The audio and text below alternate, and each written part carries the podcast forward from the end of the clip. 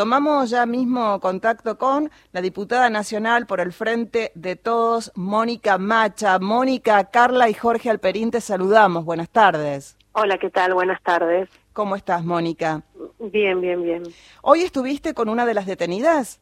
Estuve con las cuatro, fui a Ezeiza ah, a verlas y pude conversar con las cuatro compañeras que están que están en Ezeiza. Bien, ¿y cómo la, pudiste eh, estar con ellas, verificar que estén que estén bien, tanto, bueno, emocionalmente debe ser difícil, pero físicamente? están físicamente están bien, eh, están haciendo una huelga de hambre, ya llevan tres días, eh, pero bueno, pero es un contexto emocional y psíquico, psicológico muy complejo, porque porque en realidad ellas todavía no saben por qué están detenidas eh, hoy a las 4 de la tarde ya debe haber sucedido y van a tener la primera indagatoria, que esto tendría que suceder durante las primeras 48 horas de detención y ya llevan 5 días. Entonces, la verdad es que lo que nos cuentan es un proceso plagado de irregularidades. La propia salida de Bariloche de ellas es subirlas a un avión y no sabían a dónde iban, o sea, no sabían si venían a Buenos Aires, dónde las iban a bajar, si las iban a, si les iba a, pasar algo durante el vuelo, o sea, un nivel de, de maltrato institucional que, que, es muy que va muy en contra de todos los valores democráticos y los valores de derechos humanos que, que tenemos en nuestro país. Mónica, Jorge Alperín te saluda. Hola, Jorge. Hola, hola, Mónica. Eh, quería saber qué... Eh, aparentemente estaban sin abogado, no sé si ya tienen este, asistencia legal. Eh, y, y por otro lado, ¿qué te contaron de cómo fue el desalojo? Eh, bueno, con respecto a la, ellas tienen una abogada que es de, allá de Bariloche con la que estaban en conversación virtual ahora, ¿no? Pero al principio de todo no. De hecho, su abogada no, no se enteró, no, no fue notificada del traslado de las compañeras a Buenos Aires.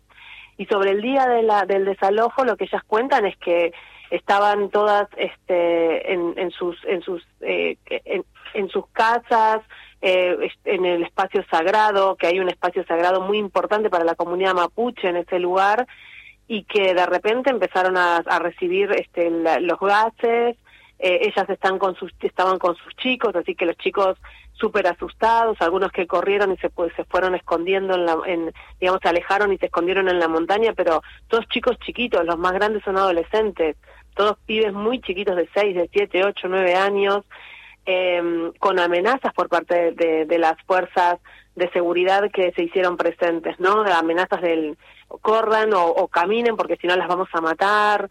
Eh, fue muy, muy, no, no, no, no, no, eh, es un desalojo y es un desalojo con todas las características de un desalojo eh, muy, muy brutal.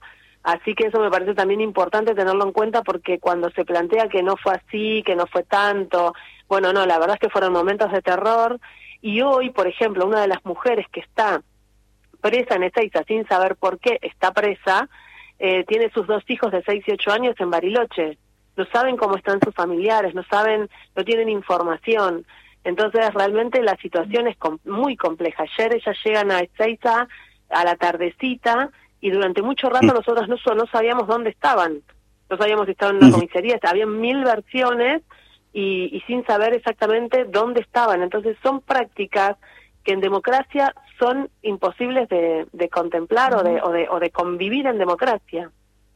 Mónica, eh, digamos, algo pasó, eh, hubo un momento donde el gobierno de Alberto Fernández tenía diálogo con esos sectores, eh, aparentemente no, no, no concluyeron en nada concreto, nada positivo, y ahora parece que se impusieron las medidas este, extremas, ¿no? Digo, aparentemente se fue formando un lobby muy duro eh, en contra de los mapuches, de la gente no mapuche, y donde aparentemente, insisto, tenía protagonismo Patricia Bullrich, ¿no?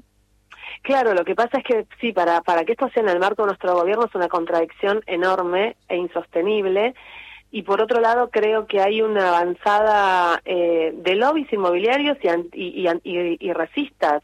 Claramente es una, es una cuestión así muy, muy, muy en una pelea por territorios para pensar o para llevar adelante distintos negocios inmobiliarios. Entonces, eh, yo creo que frente a una situación y una tensión y un conflicto de estas características, por supuesto que es una situación grave y por supuesto que para nuestro gobierno implica otra de las tantas situaciones donde hay que tomar decisiones.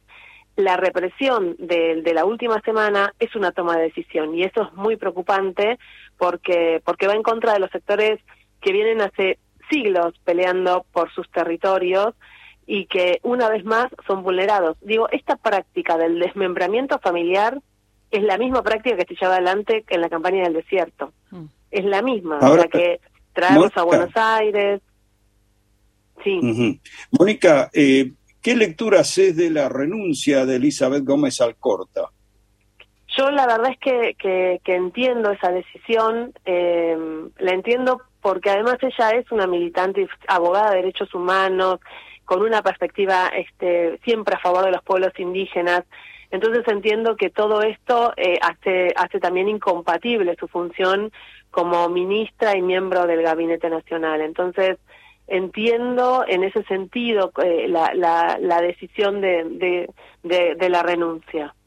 Estamos dialogando con la diputada nacional por el Frente de Todos, Mónica Macha. Mónica, acá, aparte de, los derechos vulnerados, también hubo una eh, total ausencia de las perspectivas de género. Sí, claro, es una acción, además de racista, absolutamente misógina, porque es contra mujeres, por ser mujeres. Eh, ellas hoy están dando una pelea también aún en el penal por poder sostener sus, su cosmovisión. Y, y eso implica, por ejemplo, sus vestimentas, eh, sus, eh, sus, sus modos de, de también de sí las vestimentas, las formas en que se presentan. Eh, y todo eso no no no cesa de ser vulnerado permanentemente. Entonces es el no respeto por por esa cosmovisión indígena eh, que además, por otra parte, es, una es una temática muy trabajada en nuestro país, es una es una es una cantidad de derechos que están sostenidos no solamente en nuestra Constitución, sino también en distintas convenciones internacionales, como por ejemplo eh, el el convenio el convenio 169 de la OIT y que hoy están siendo pisoteados. Y esto, y esto creo que, que también es importante destacarlo porque tiene que ver con, con nuestra práctica, ¿no? O sea, cómo, cómo llevamos adelante un gobierno que sea respetuoso de todas las distintas eh, naciones que componen el territorio argentino, con sus cosmovisiones y con sus miradas sobre, sobre cómo es el mundo y cómo queremos vivir en él. Mónica, históricamente las fuerzas políticas no han tenido una buena relación con los pueblos originarios. ¿Cómo definirías la relación que ha mantenido históricamente el peronismo? Me parece que es muy heterogéneo, ¿no? Porque creo que nosotros, bueno, en nuestro, en lo que nosotros conocemos como nación argentina conviven distintas poblaciones originarias y es cierto que en algunos lugares la situación es muy tensa y los desalojos están a la orden del día y eso es un gran, gran problema. Y en otros lugares o en otras instancias se dan convivencias. O sea, yo creo que hay que mirar cada situación, no, no, no, no me parece no me parece que lo podamos generalizar porque realmente hay, hay situaciones, incluso en una misma provincia hay distintas perspectivas, a veces un municipio tiene una perspectiva y tal vez la gobernación tiene otra, pero esa, esa, esa puja está presente. De todos modos, yo creo que la deuda del Estado-Nación Argentina con los pueblos originarios de, de, este, de este territorio es enorme y no está saldada y lejos de estar saldada está siempre en tensión, ¿no? Me parece que, bueno, por lo menos yo hago esa lectura. Bien. Mónica, muchísimas gracias por atender a, Radio Nacional. Eh, te tengas una, una buena tarde. Muchas gracias, igualmente para ustedes. Hasta luego. Ahora la diputada nacional por el Frente de Todos, Mónica Macha, quien junto a María Rosa Martínez, eh, Carolina Gaizar, Vanessa Siley, Estela Hernández, Silvana Ginocchio, Natalia Souto, Anaí Costa, Jimena López, Mara Brauer y también el diputado Leonardo Grosso, este, firmaron estos diputados del Frente de Todos presentaron este proyecto de resolución en repudio al operativo de seguridad unificado de las fuerzas federales, realizado el martes pasado por orden judicial. Jorgito, eh, decía Mónica esto, ¿no? Que se han vulnerado derechos y que tuvo una total ausencia de perspectiva de género, incluso eh, las mujeres fueron trasladadas y no sabían en el marco de qué y dónde estaban siendo trasladadas.